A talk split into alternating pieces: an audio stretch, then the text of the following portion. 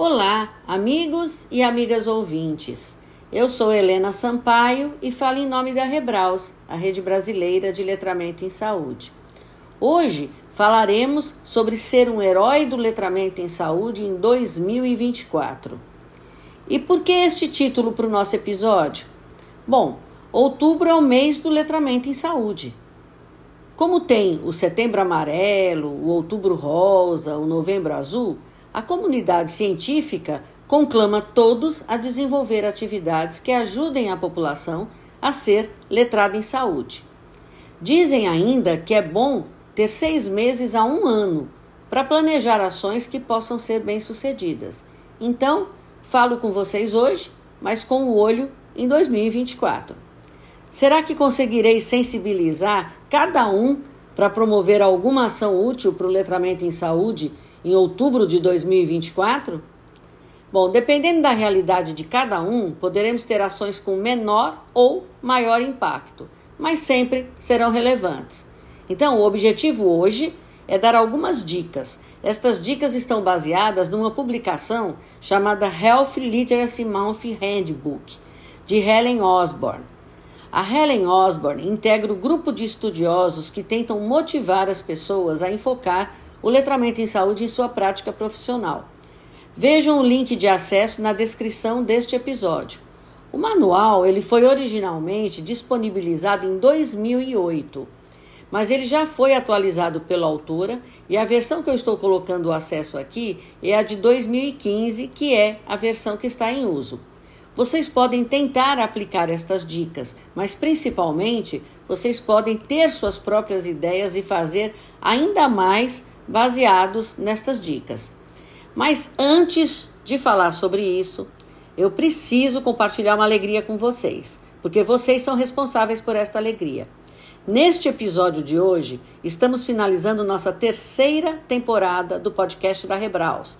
Nós começamos em 23 de outubro de 2020.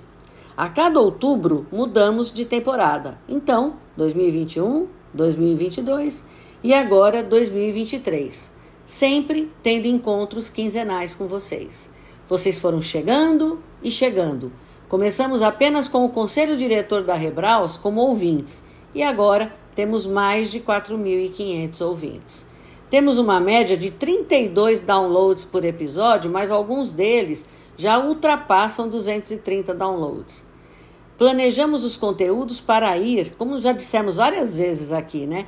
Para ir construindo um mosaico lindo e abrangente sobre este tema. Tema esse que é uma das minhas paixões. Então eu convido vocês, que são os nossos mais novos ouvintes, a ler o nosso artigo que foi elaborado com membros do conselho diretor sobre o podcast da Rebraus. Eu coloquei também o link na descrição do episódio. Nesse artigo vocês conseguem ter uma ideia de tudo que já abordamos aqui, com a boa vontade e a dedicação dos nossos convidados. E anuncio agora também, aproveito para fazer esse anúncio, né?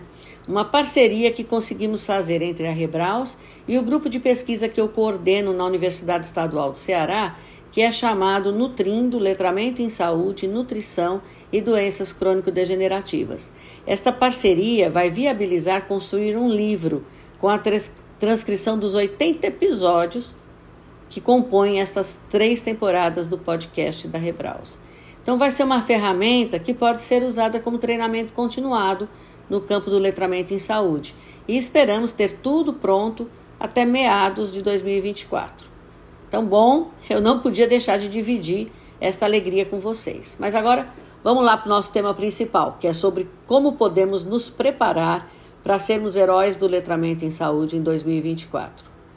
Esse mês de, do letramento em saúde, é, que ocorre em outubro, ele é propalado como um tempo para aqueles que labutam e acreditam neste campo, tempo este para promover a ideia de que é importante fazer a comunicação em saúde compreensível.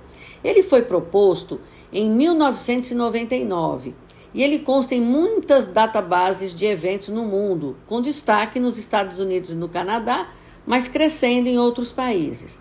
A ideia de ter um mês do letramento em saúde repousa exatamente na ideia de outras datas que escolheram um mês para comemorar ou incentivar algo, quer dizer, unir muitas pessoas falando a mesma coisa e ao mesmo tempo.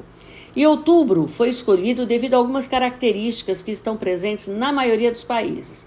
Então, é um mês onde as temperaturas estão mais favoráveis, nesta maioria de países, não tem muitos feriados nacionais e religiosos, há outras comemorações em saúde que ocorrem neste mês, o que pode favorecer parcerias e, logicamente, algumas condições favoráveis americanas, uma vez que o mês foi proposto por uma americana que é a Helen Osborne. No caso do Brasil, talvez algumas destas características não estejam tão presentes em todos os estados do país, né? Mas de qualquer forma, o respeito a esta data pode favorecer o reconhecimento de ações desenvolvidas em termos internacionais. Então, vamos com outubro, né?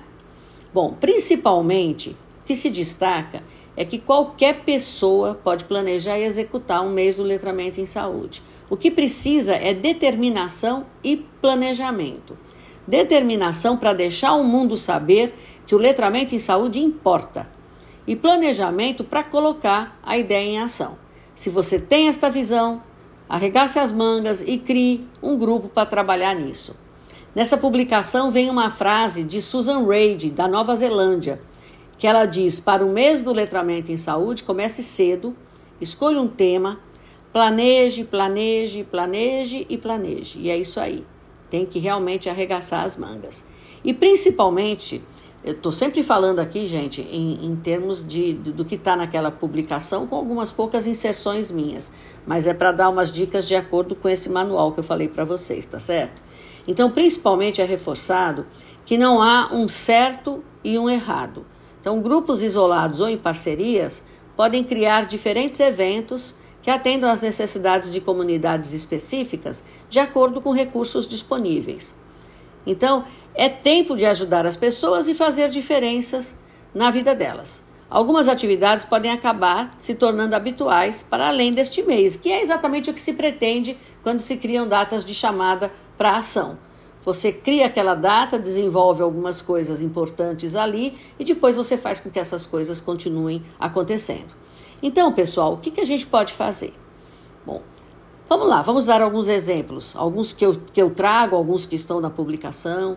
Pode ser um workshop, por exemplo, sobre letramento em saúde, para empregados de um hospital ou de algum serviço de saúde, ou para o público atendido por, esse, por essa organização.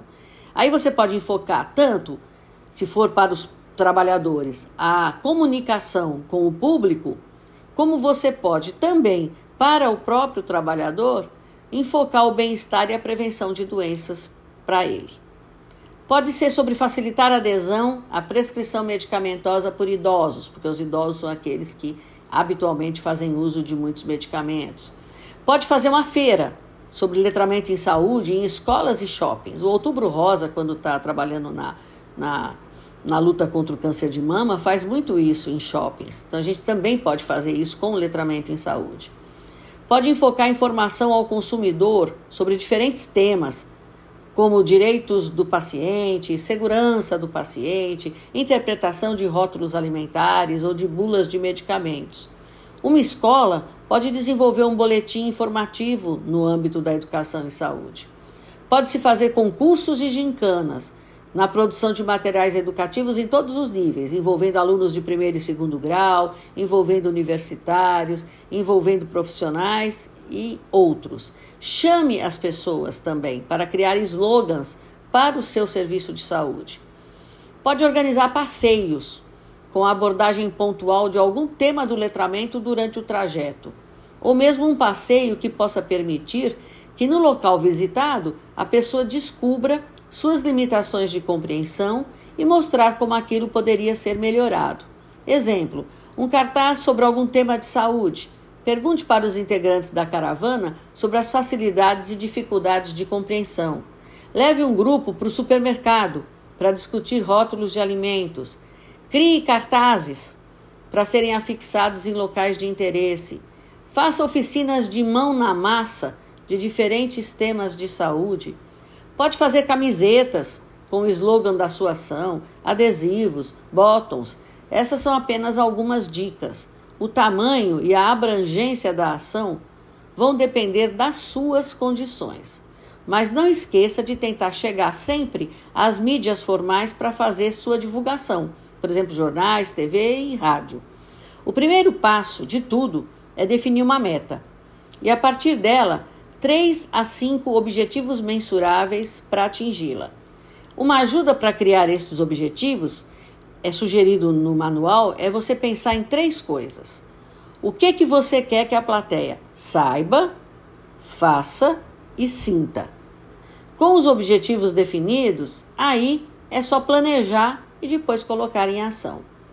Com o seu grupo, uma boa estratégia inicial é fazer a tempestade de ideias, né, o brainstorming, né, para ir delineando a proposta. Gosto muito do termo mais uh, abrasileirado que o Eduardo Schmitz, que é da escola do podcast, usa. Ele, ele chama de toró de palpite.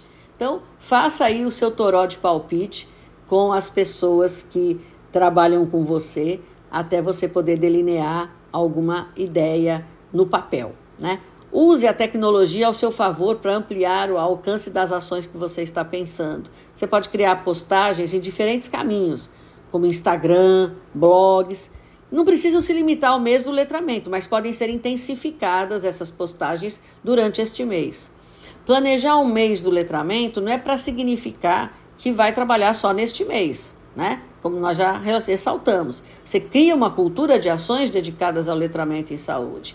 Agora, especificamente para o mês, você pode planejar uh, o envolvimento de pessoas famosas. Então, você convide pessoas famosas, influenciadores, motiva esse pessoal para uma inserção gratuita em algumas das ações que você está pensando. E o principal de tudo, gente, envolva representantes do seu público-alvo na programação que você está fazendo, desde a concepção até a operacionalização. Isso é que é importante, porque eles vão dizer para nós, vão dizer para você o que, que eles precisam. Né? E em tudo que você pensar, qualquer que seja o material que você vai desenvolver, operacionalize isso aplicando os fundamentos do letramento em saúde na comunicação verbal, na comunicação escrita e na comunicação digital. Estudantes de diferentes níveis podem ser aliados interessantes nessa empreitada. No site www.healthliteracymonth.org, que eu também é, coloco por escrito aqui na descrição do episódio, há materiais de divulgação para download nessa época. No nosso caso, como eles estão em inglês, eles podem ajudar a ter ideias de materiais de acordo com a realidade de cada grupo. E você não pode esquecer de pensar nos recursos financeiros. Quer dizer, vai precisar de quê? Alimentação, impressão, palestrantes, publicidade, aluguel de equipamento, serviços de limpeza e outras coisas que você liste. Né? Vai conseguir tudo sem custo? Vai conseguir tudo a custo mínimo que pode ser assumido pela sua instituição? Você tem doadores? Você tem um plano mais ambicioso que requer mais investimento? Você tem esse recurso? Se você não tem, corte o que for necessário cortar. Ao final de tudo, você precisa avaliar o seu mês do letramento em saúde. Isso é uma coisa muito destacada nesse manual que eu comentei. Você não pode fazer sem avaliar os seus resultados. Então, o que que funcionou? Qual é o balanço de objetivos programados e atingidos? Então, a sugestão que vem neste manual é você tentar responder três questões: o que é, o que, é que funcionou, o que não funcionou e sabendo o que eu sei agora, o que eu farei diferente na próxima vez? Então, isso vai direcionar você para o próximo mês do letramento em saúde. E olha, sem nada de decepções, valorize cada pequeno sucesso, porque isso vai ser um combustível para você perseverar no próximo ano, e no próximo, e no próximo, e por aí vai. No manual que eu citei, tem uma planilha, inclusive, para facilitar as atividades planejadas. Tem uma planilha onde você pode escrever mês a mês, começando em abril, que é a proposta deles, né? Seis meses antes do mês do letramento em saúde.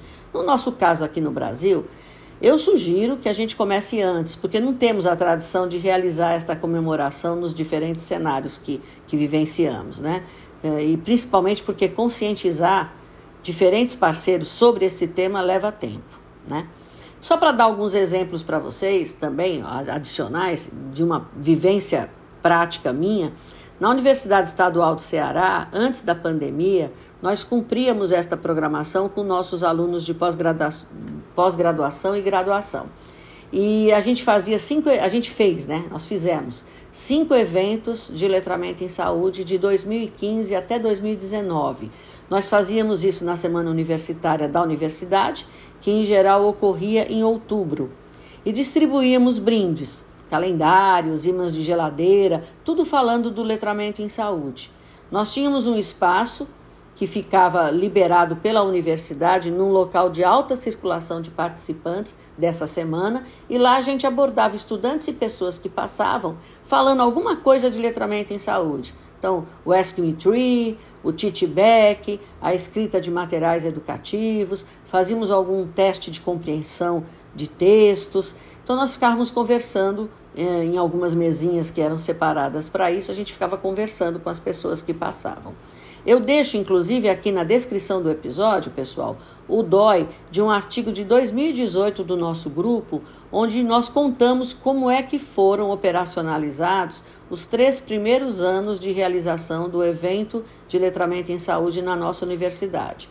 O acesso não é gratuito, mas eu acredito que vocês consigam acessá-lo através das plataformas das suas instituições.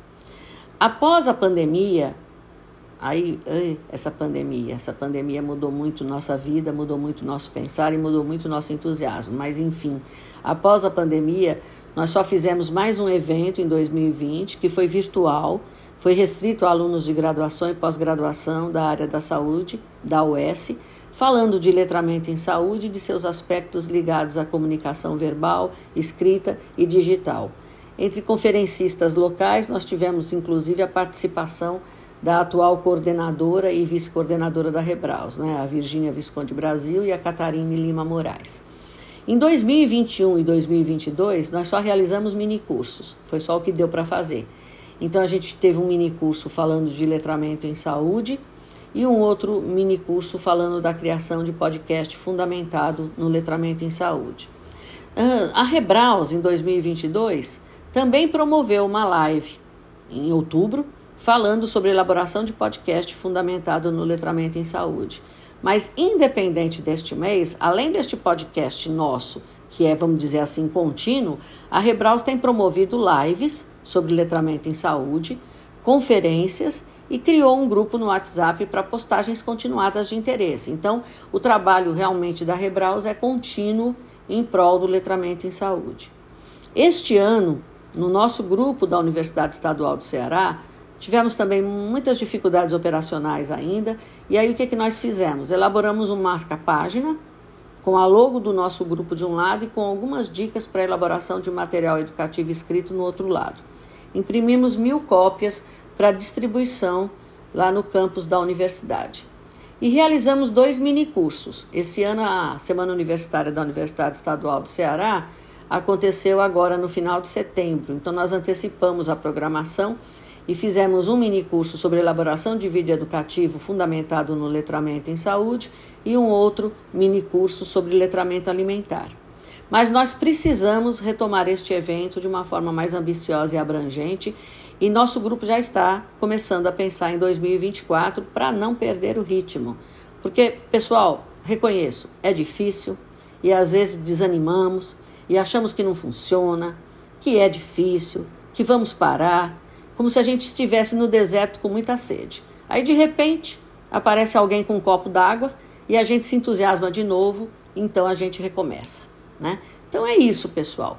Esperamos que 2024 seja o ano de vocês serem heróis do letramento em saúde. Seja mais um ano, porque você já é um herói, seja o primeiro ano, porque vai ser um herói. Então, agradeço a atenção em mais um episódio do nosso podcast. Vocês são a razão de podermos comemorar três temporadas deste podcast e aguardamos todos em nosso próximo episódio. Até lá!